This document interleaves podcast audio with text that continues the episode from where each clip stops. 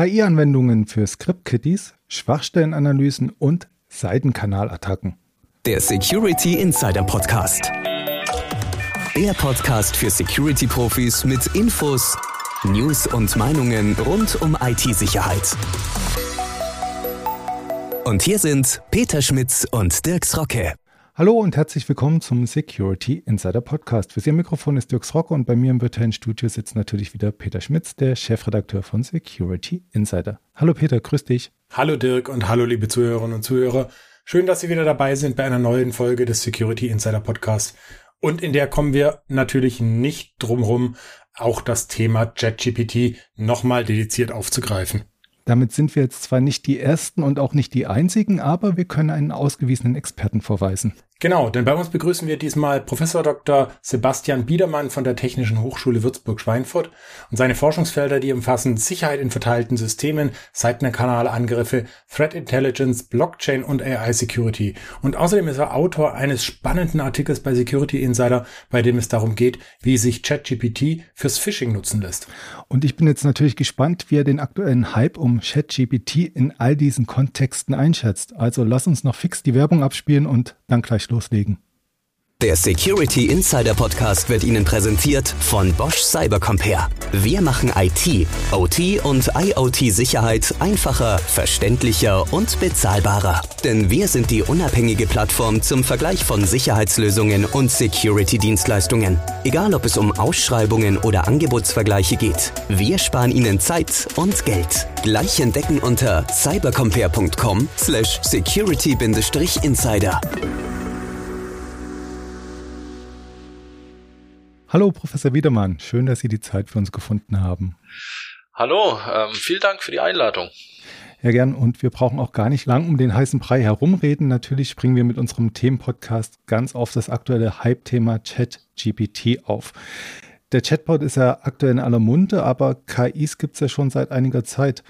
Daher erstmal die Frage an Sie nach einer Einschätzung. Ist der jetzige Hype überhaupt berechtigt? Ähm, ich würde sagen ja, weil ChatGPT doch nochmal die Messlatte deutlich nach oben verschoben hat ähm, im Vergleich zu bisherigen Chatbots, die es gegeben hat, oder auch im Vergleich zu bisherigen künstlichen Intelligenzanwendungen, die es gegeben hat. Also würden Sie auch sagen, die Lösung ist einigermaßen einzigartig jetzt im ganzen Umfeld der KI-Lösungen, die aktuell auf dem Markt sich herumtreiben? Ähm, was Sprachmodelle angeht, auf jeden Fall, würde ich sagen. Ja, es ist immerhin Version 3.5, also es gab ja davor auch schon verschiedene Generationen davon, die stetig verbessert wurden. Und ähm, was ist jetzt daran neu? Naja, ähm, es wurde mit einer bisher noch nie dagewesenen enormen Menge an Texten antrainiert. Das ist, denke ich, schon mal einzigartig. Und es wurde auch eine massive Rechenleistung dafür benutzt, die bisher noch nicht in so einem Szenario eingesetzt wurde. Genaue Zahlen gibt's dazu leider nicht. Ähm, ChatGPT ist ja von OpenAI, ähm, dem Unternehmen, und die haben leider keine Details dazu veröffentlicht. Aber es kursieren Gerüchte, dass zum Beispiel komplett Wikipedia antrainiert wurde, dass komplett auch GitHub mit allen Code-Samples antrainiert wurde. Und das hat es bisher noch nicht gegeben. Würden Sie so weit gehen, von einem Paradigmenwechsel zu sprechen, oder wäre das jetzt ein bisschen zu viel? Naja, in Kombination damit, ähm, dass OpenAI ja recht großzügig ist, was auch Zugänge zu ihren Tools angeht, ähm, würde ich schon sagen, dass das ein Wechsel ist, ja, weil ähm, dieses komplexe Sprachmodell der breiten Masse zugänglich gemacht wurde. Jeder kann sich da ganz einfach einen Account machen und für private Zwecke, das steht in der Lizenz, ähm, ChatGPT nutzen, ausprobieren. Und das hat letztendlich auch dazu geführt, dass ähm, OpenAI innerhalb von fünf Tagen mehr als eine Million Benutzer hatte. Ne? Das hat es bisher auch noch nicht gegeben, sowas. Genau, und einer davon sind Sie ja auch. Sie haben ja schon ein bisschen damit rumgespielt, wenn ich das richtig verstanden habe. Ja, ich interessiere mich natürlich auch immer für technische Neuerungen und natürlich habe ich mir da auch sofort einen Account gemacht, ja, und ein bisschen mit rumgespielt und ein paar Sachen ausprobiert. Was haben Sie denn da konkret gemacht? Ähm, also in erster Linie ähm, wollte ich mal ausprobieren, wie gut das dann funktioniert mit dem ähm, sich beziehen auf Vorhergehendes. Das ist nämlich auch so eine Neuerung bei ChatGPT. Ähm, man kann Fragen stellen und bekommt von diesem Chatbot, der eigentlich so ein hilfreicher virtueller Assistent ist, ja, super Antworten, ausgefeilte, deutsche ausformulierte Antworten, auch in anderen Sprachen natürlich. Und ähm, man kann sich auch immer wieder auf die vorhergehende Antwort beziehen. Man kann sagen, hey, kannst du das noch ein bisschen genauer erklären oder kannst du das noch in Kombination mit was anderem erklären? So, ähm, das, das wollte ich auf jeden Fall mal testen. Das ist auch was, was es nicht gegeben hat bisher. Und dann natürlich immer mit Fokus auf IT-Sicherheit, was mich ja auch immer interessiert. Ja, wollte ich mal wissen, ähm, inwieweit lässt sich sowas denn vielleicht auch für Cybercrime, für, für Angriffe einsetzen. Das wollen wir jetzt natürlich noch genauer wissen. Was haben Sie gemacht und was ist am Ende rausgekommen? Mhm. Ähm, ich hatte Beiträge im Internet gesehen, dass sich ChatGPT auch dafür eignet, Code zu generieren, Code auszubessern. Und ich wollte mal testen, ob es denn möglich wäre, mit ChatGPT komplett eine Phishing-Kampagne aufzusetzen. Von der Phishing-E-Mail bis hin zum Code, der letztendlich dann die Passwörter einsammelt. Das habe ich getestet. Also meine erste Frage an den Chatbot war, ähm, kannst du mir eine E-Mail generieren, die zur Teilnahme an einem Gewinnspiel animiert. Das war das Erste, was ich ihn gefragt habe. Hat eine Sekunde gedauert, dann habe ich eine einwandfrei ausformulierte E-Mail bekommen. Ja, eine Anfrage für ein Gewinnspiel mit einem Hinweis auf tolle und attraktive Sachpreise, auch mit einem Link zu einem Teilnahmeformular. Und das Einzige, was ich da jetzt noch hätte anpassen müssen, ist eigentlich den Link eintragen und letztendlich noch den, den AMP-Sender. Ähm, ich habe dann versucht, das Ganze auch weiter zu treiben. Ja, ähm, ich habe zum Beispiel den Chatbot gebeten, die E-Mail, die er generiert hat, zu einem firmeninternen Gewinnspiel abzuändern. Dann hat er natürlich Details in dem Text geändert, wie zum Beispiel die Anrede zu Kolleginnen und Kollegen gemacht, ja, und noch viele andere Dinge auch. Ja. Zusätzlich habe ich ihn auch gebeten, sich noch auf die Weihnachtsfeier, ähm, weil es kurz vor Weihnachten war, sich zu beziehen. Das hat er auch noch schön in den Text eingebaut. Und ich habe ihn auch noch gebeten, den Gewinner Max Mustermann, den es vielleicht schon gegeben hat, in diesem fiktiven Szenario auch noch mit zu erwähnen, um das Ganze noch ein bisschen realistischer zu machen. Und auch das hat er gemacht. Ja, da hat er dann geschrieben, bereits einer unserer Kollegen, nämlich Max Mustermann, konnte schon gewinnen und ähm, warum spielen sie nicht auch mit? Ja, das Ganze noch ähm, bisschen realistischer gemacht. Und alles war überhaupt kein Problem. Es war immer super fehlerfreies Deutsch und es war wirklich auch sehr überzeugend, was der Bot da abgeliefert hat. Ähm, ich habe dann versucht, das Ganze auch auf die Spitze zu treiben. Ja. Und habe letztendlich gefragt, kannst du denn diese E-Mail auch noch so anpassen, dass die Leser Angst bekommen, entlassen zu werden, wenn sie nicht an diesem Gewinnspiel teilnehmen? War nur ein Test. Ähm, da hat der Bot dann tatsächlich nicht mehr mitgemacht. Ja. Er hat mich darauf hingewiesen, dass er dazu programmiert ist, hilfreiche und respektvolle Antworten zu liefern und keine Inhalte in irgendeiner Form zu erstellen, die absichtlich Angst oder Schaden provozieren. Also da war dann wirklich eine Grenze erreicht, da hat er dann nicht mehr mitgemacht. Okay, da hatten Sie jetzt das Anschreiben, das könnte ich mir gut vorstellen als Beispiel jetzt auch für international agierende Hackergruppen. Ähm, wie schaut's mit dem Skripten dazu aus? Ähm, was haben mhm. Sie da erstellt? Das ist jetzt eigentlich der interessante Part. Klar, sich den Text generieren zu lassen, ist schon nicht schlecht gewesen, weil es halt super ausformuliertes Deutsch war. Ja.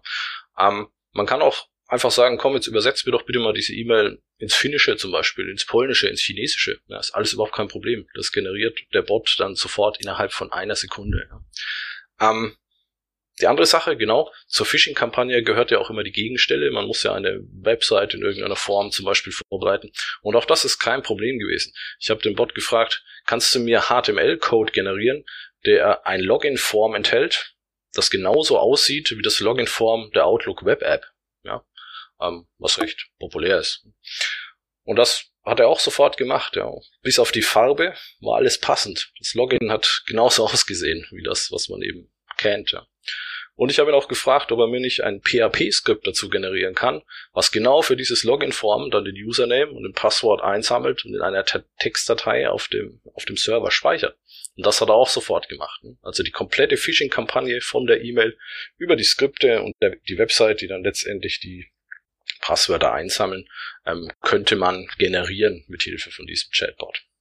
Müssen jetzt die groß aufgestellten Cyberkriminellen mit ihren ganzen großen Unternehmen um ihre Arbeitsplätze fürchten, oder? also ich denke, das Problem ist die Skalierung. Ja, ähm, es lassen sich perfekte Phishing-Texte in Sekundenschnelle automatisiert und fehlerfrei in irgendeiner beliebigen Sprache generieren. Ja. Heißt, die Zeit von, die Zeiten von so dilettantisch verfassten Phishing-E-Mails ähm, die man immer recht schnell als erfahrener User erkennen konnte an irgendwelchen seltsamen Formulierungen, Rechtschreibfehler oder Konvertierungsproblemen, ähm, die sind auf jeden Fall vorbei. Ja, es lassen sich in jeder beliebigen Sprache jetzt super Texte mhm. generieren, die sich dann auch vielleicht noch auf interne oder Zusatzinformationen beziehen, die man mitgibt, die man vielleicht von der Website abgreifen kann, über irgendwelche Events, die in der Firma stattfinden oder sowas. Ähm, das, das skaliert sehr gut. So kann man hunderte verschiedenster E-Mails in Sekundenschnelle, die sich mit irgendwelchen Details von irgendeiner Zielfirma noch anreichern lassen, generieren und direkt rausschicken. Fehlerfrei. Wenn Sie sagen, das skalierte ziemlich gut, Sie haben jetzt natürlich immer noch das Interface, wo Sie da in dieser Art Konsole was eintippen. Ähm, mhm. Ist da absehbar, dass da eine Art API kommt, dass man es dann halt wirklich im großen Stil hochskalieren und automatisieren könnte? Ja, ähm, selbstverständlich. Ich bin mir nicht sicher, wahrscheinlich gibt es diese API sogar schon. Ähm, aktuell ist das Ganze ja noch in der Testphase, so wird es zumindest genannt. Aber das ist schon das Ziel natürlich, solche Schnittstellen dann anzubieten, wahrscheinlich längerfristig auch kostenpflichtig. Da sind wir jetzt auch schon beim nächsten Thema Ressourcen und Wirtschaftlichkeit. Also jetzt kommt es immer wieder vor, dass ChatGPT, äh, wie es so schön selbst sagt, at capacity right now ist, also dass man gar nicht darauf zugreifen kann, weil es halt so ein großes Interesse hat. Und mhm. irgendwann wird es dann natürlich wahrscheinlich auch was kosten, nehme ich an. Ähm, ist absehbar, ob dann sowas wirtschaftlich abbildbar ist oder ist es dann doch wieder schlauer, dann ähm, ja das zwischen ja, cyberkriminellen Fachkräften aufzuteilen und dann halt nur die Skripte schreiben zu lassen, einmal die Texte, so dass man die übersetzt hat. Kommt drauf an. Also ich würde mal sagen, das Script-Kitty von morgen muss gar nicht mehr programmieren können. Mit Hilfe von so einem Chatbot lässt sich ja letztendlich auch der Code generieren. Ja, es lassen sich super schnell irgendwelche Anpassungen machen. Ähm, also ich würde schon sagen, dass das mal der erste Schritt ist, auf jeden Fall Richtung ausgefeiltere Social Engineering Angriffe. Und wenn ich darüber nachdenke, dass sich das dann vielleicht auch noch mit automatisierter Sprachgenerierung, Wortgenerierung koppeln lässt, das ist ja auch nicht mehr weit entfernt, ähm, dann betrifft das natürlich auch sowas wie ähm, diese Microsoft Support Scam Anrufe, die vielleicht auch jeder kennt. Ne? Ich meine, das ist nicht mehr weit davon entfernt, dass auch so ein Bot dann jemanden anruft und versucht irgendwie auszutricksen und dann sogar auch auf die Antworten, auf die Fragen, die da kommen, vernünftig antworten kann.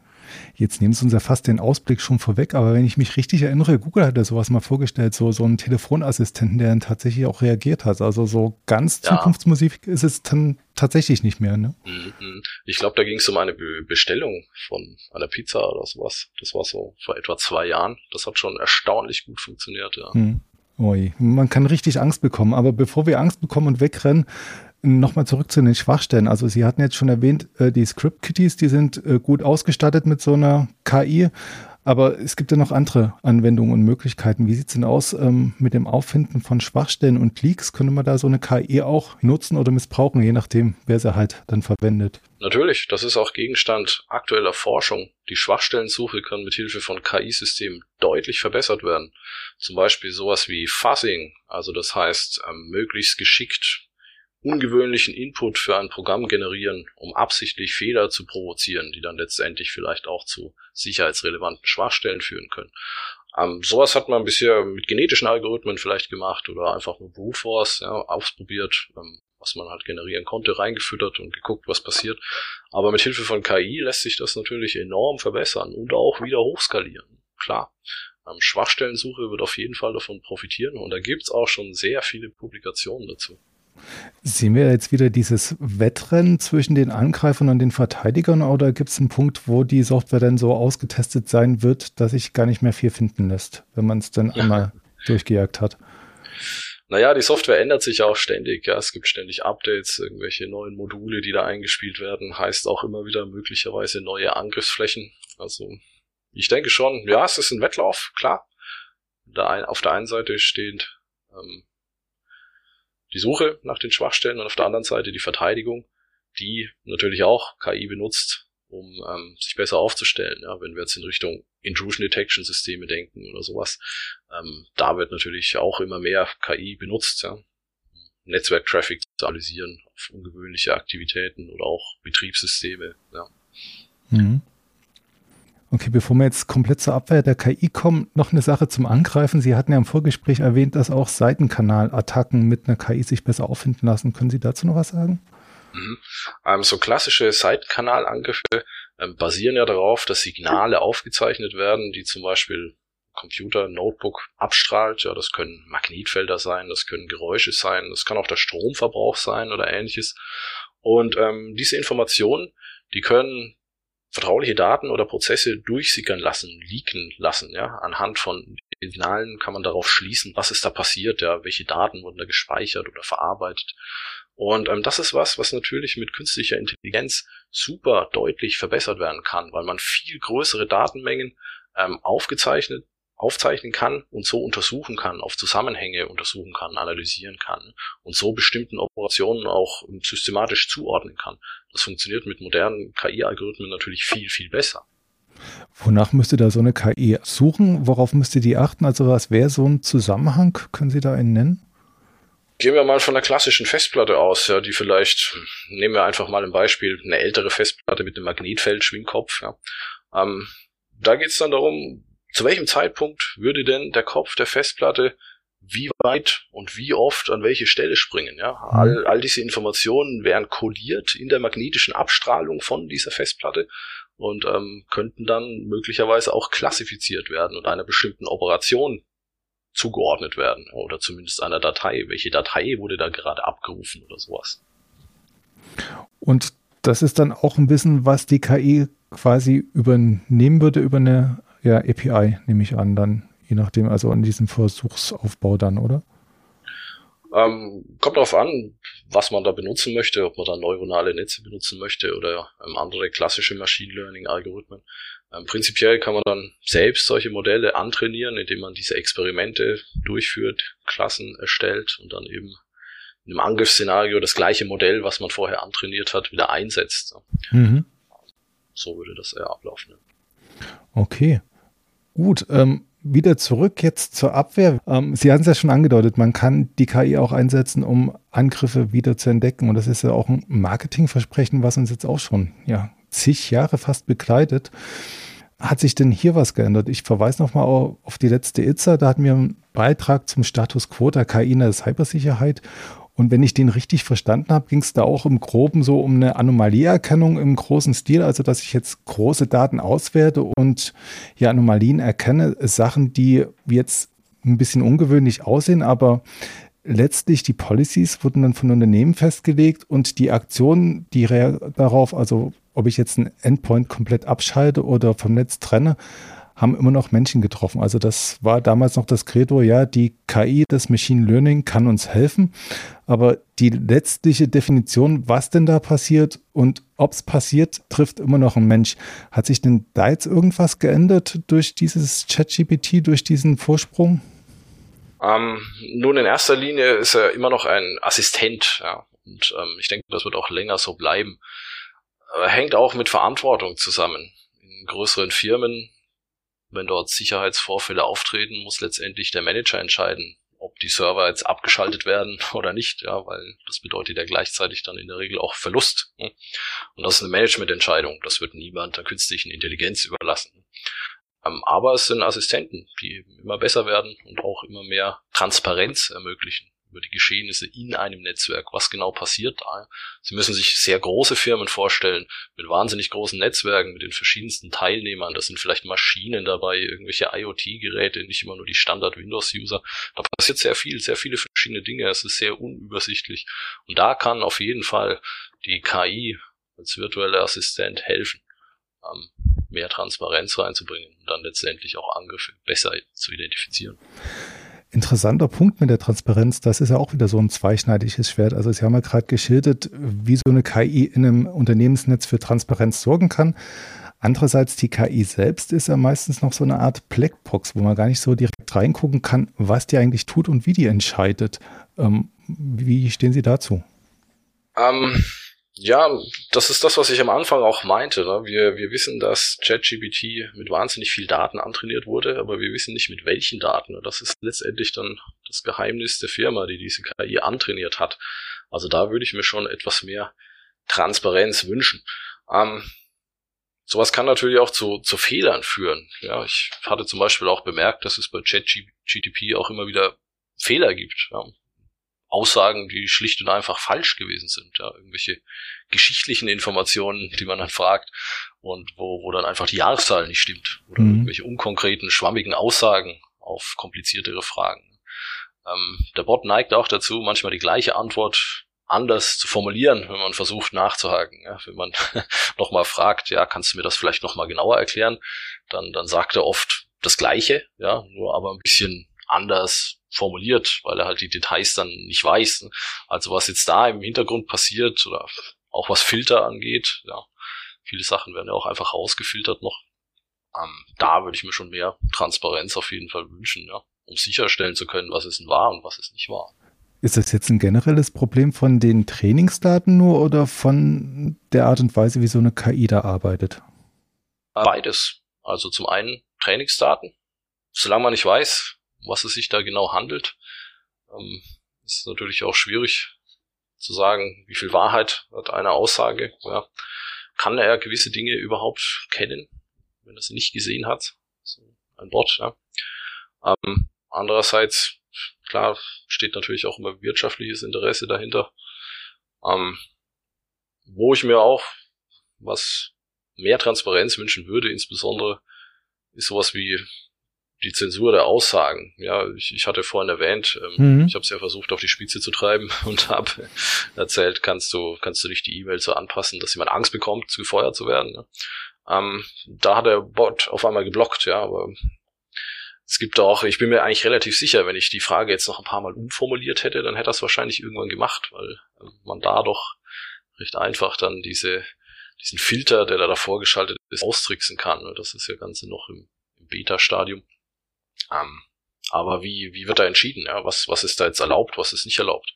Ich habe im, im Internet zum Beispiel andere Beispiele auch gesehen. Ähm, da wurde gefragt, ob er nicht mal einen Witz erzählen kann über eine Frau zum Beispiel. Dann hat er gesagt, nein, das macht er nicht. Und dann hat man gefragt, kannst du uns einen Witz über einen Mann erzählen? Hat er dann gemacht, zum Beispiel. Also das sind so Sachen, da, da fragt man sich halt, okay, wer, wer überlegt sich denn eigentlich diesen Filter? Was, was mhm. steckt da dahinter? Ja, okay, also gut, bei, bei dem Filter kann ich es noch nachvollziehen, dass man den vielleicht dokumentieren könnte, dass man dann zumindest irgendwann mal theoretisch sagen könnte, was rauszensiert wird. Aber die, die, die ganzen Aussagen, die quasi rauskommen aus dem System, ähm, lässt sich das irgendwie determinieren anhand von den Daten, die man reinsteckt, oder hat man da immer diese Unsicherheit, dass man nie wirklich weiß, ob der ein verlässlicher Erzähler ist? Naja, letztendlich ist es eine Maschine, die Input auf Output matcht. Ja. Also sicher sein, ob es jetzt da wirklich ein Wahrheitsgehalt gibt in der Aussage, kann man sich eigentlich nie. Ja. Aber ich denke mal, man kann die Wahrscheinlichkeit durch sehr viele Trainingsdaten und sehr viel Training enorm ähm, gering halten, dass man hier jetzt wirklich konkret angelogen wird. Ja. also das würde ich dann mal ausschließen. Also wenn der Bot was falsch sagt, dann meistens, weil es halt nicht besser gelernt hat. Wie sieht es eigentlich aus mit dem Thema Reverse Engineering? Also kann ich von den Antworten, die ich da bekomme, auch schließen, was der Input war? Da gibt es tatsächlich Forschungsarbeiten dazu, ähm, fokussiert hauptsächlich auf den Bereich Bilderkennung. Forscher haben gezeigt, dass sich aus bereits antrainierten Modellen, die mit sehr vielen Millionen von Bildern antrainiert wurden, ähm, wieder Rückschlüsse auf die Inputbilder ziehen lassen. Und ähm, das ist dann datenschutztechnisch natürlich auch kritisch, ja, wenn man herausfinden kann, welche Fotos von welchen Gesichtern wurden denn verwendet, um dieses Modell anzutrainieren. Im Prinzip ist es der Prozess rückwärts. Ne? Man, man füttert was an der anderen Seite rein im neuronalen Netz und guckt halt dann, was hinten rauskommt. Eins zu eins funktioniert das natürlich nicht, also man bekommt nicht exakt die, die Input-Daten, ähm, aber es gibt Arbeiten dazu. Ähm, da kann man schon deutlich Personen auf jeden Fall an diesem Output erkennen und auch unterscheiden. Das, das funktioniert. Also man bekommt dann quasi ein Bild geliefert von einer Person, die man auch so im echten Leben wiedererkennen würde, mhm, weil die in ja. den Trainingsdaten war. Ja, tatsächlich, das ist so. Gibt es da Ansätze, um sowas zu verhindern? Also jetzt, äh, indem ich jetzt ähm, ja die Trainingsdaten irgendwie vergrößere oder sage, äh, die, die Gleichnis zwischen Ein- und Ausgabe soll ein bisschen ja, variabel sein oder scheidet das dann wieder komplett ähm, ja, daran, dass das Ganze gar nicht praktikabel ist. Also wenn ich jetzt so ein textbasiertes System habe und sage, es soll eine gewisse Varianz in den Antworten sein, dann könnte das ja gerade dazu führen, dass die Antworten falsch sind, weil irgendwie eine Variation drin sein soll, um halt die Datenrückgewinnung zu erschweren. Mhm. Ähm, es gibt technische Maßnahmen, die man einsetzen kann. Das sind dann eben auch die Ergebnisse von diesen Forschungsarbeiten gewesen. Ähm, um sowas zu verhindern oder zumindest es sehr schwer zu machen. Das geht dann in Richtung Differential Privacy, nennt sich das, also ähm, eine gewisse Ungenauigkeit bei detaillierten Nachfragen einführen, sodass niemand genau auf bestimmte Parameter sich einschießen kann und die dann durch viele Anfragen herausfinden kann, dass man da absichtlich so eine gewisse Ungenauigkeit ähm, mit einbaut. Das gibt's auch für, für Datenbanken zum Beispiel ähm, dass man, wenn man Statistik auf einer Datenbank macht, wie genau ein einzelnes Element anfragen kann, sondern immer nur eine Gruppe von, von Antworten zum Beispiel bekommt. Ähm, und da wird aktuell noch geforscht, da gibt es sehr viele Ideen und ähm, da gibt es auch Forschungspotenzial, würde ich mal sagen. Ähm, das Ganze hängt natürlich auch stark davon ab, ob das jetzt ein Whitebox oder ein Blackbox-Szenario ist. Ne? In den meisten Fällen ähm, hat man das Modell selbst ja nicht zur Verfügung, sondern nur die Schnittstelle da ist es deutlich schwieriger, solche Angriffe zu fahren. Ähm, wenn man das komplette Modell hat, und das sollte in den meisten Fällen dann eigentlich nicht so sein, ähm, dann hat man gezeigt, dass das relativ einfach ist. Wäre da ein Ansatz, um das zu vermeiden, auch so eine Art um, Multi-Party-Computing im Hintergrund, dass ich dann quasi mehrere Datensätze nutze, um das Modell anzutrainieren und keiner den kompletten Datensatz hat? Ähm, könnte ich mir vorstellen, ja. Ähm, würde das Ganze aber ungeheuer verkomplizieren und extrem aufwendig machen, was die Berechnungen angeht. Also solche Berechnungen aus dem Bereich Secure Multi-Party Computation, die sind enorm aufwendiger als die normale Berechnung, die man auf einem einzelnen Rechner machen würde. Apropos Aufwand, wie groß ist eigentlich die Gefahr, dass wir jetzt ähm, neuen Monopolisten entgegensehen, also dieses OpenAI? Die sind da jetzt ganz weit von dabei. Ähm, Gibt es da Wettbewerbe? Ähm, kann man da noch eine ja, Art Wettkampf sehen der Systeme? Ähm, also OpenAI wird da gesponsert hauptsächlich von Microsoft und Elon Musk und die haben natürlich auch wirtschaftliche Interessen. Und ähm, ich würde mal sagen, klar, es gibt viele Konkurrenten auch, aber OpenAI ist jetzt schon aktuell das Unternehmen, was einen Ton angibt. Es gibt ja zum Beispiel auch diesen DALI-Bot, der Bilder generiert in Abhängigkeit von Text, ist auch von OpenAI. Und zahlreiche andere Projekte, die auch schon in den Medien unterwegs waren. Also das ist jetzt gerade die Spitze. Es gibt auch schon die ersten Stimmen, die eine Art Regulierung und ja mehr Überwachungsinstanzen fordern. Also die Selbstüberwachung funktioniert ja schon leidlich gut, haben Sie ja geschildert. Ähm, brauchen wir noch mehr davon? Brauchen wir Regulierung? Brauchen wir irgendwie eine Zensur? Brauchen wir einen Ethikcode für solche Systeme? Naja, letztendlich kommt es darauf an, was sie machen. Hm? Ähm, wenn wir in Richtung Rüstungsindustrie denken, auf jeden Fall, klar. Daran wird ja auch gearbeitet. Ähm, was jetzt den Chatbot angeht. Hm. Nun, ich würde sagen, mehr Transparenz wäre auf jeden Fall empfehlenswert, ob wir die bekommen werden von irgendeinem amerikanischen Unternehmen, was letztendlich Geld damit verdienen will. Schwierig. Sehe ich, glaube ich, nicht auf uns zukommen. Das sind ja letztlich auch Geschäftsgeheimnisse, ne? Mhm, genau. Okay, ähm, wie bekommen wir jetzt einen positiven Ausblick hin? Das wird jetzt schwierig. ähm, vielleicht mit Ihnen, mit dem Wissenschaftsbetrieb. Äh, Sie planen ja einen Studiengang Information Security. Da werden Sie das Thema bestimmt auch aufgreifen, oder? Genau, ähm, zum Wintersemester wollen wir einen neuen Studiengang einführen, Information Security. Ein Bachelor wird das sein an der Technischen Hochschule Würzburg-Schweinfurt.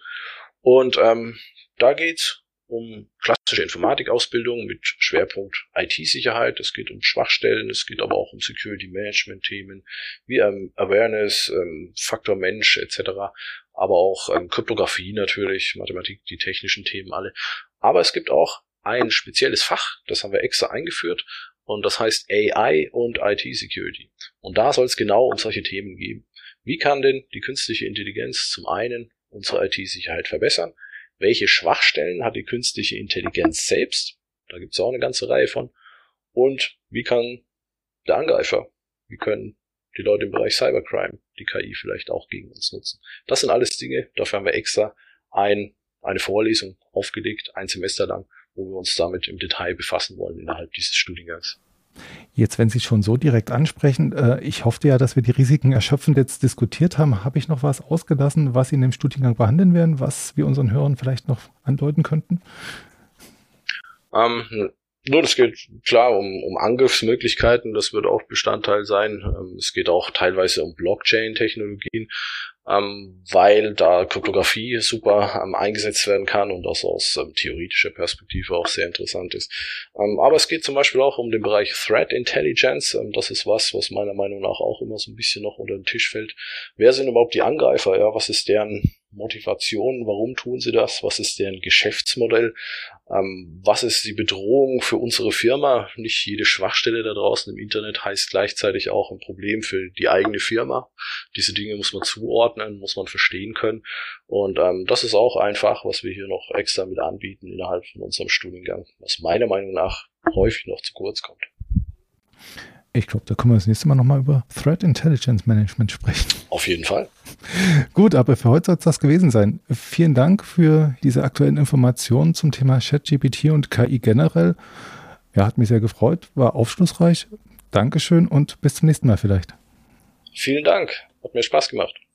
Das war der Security Insider Podcast.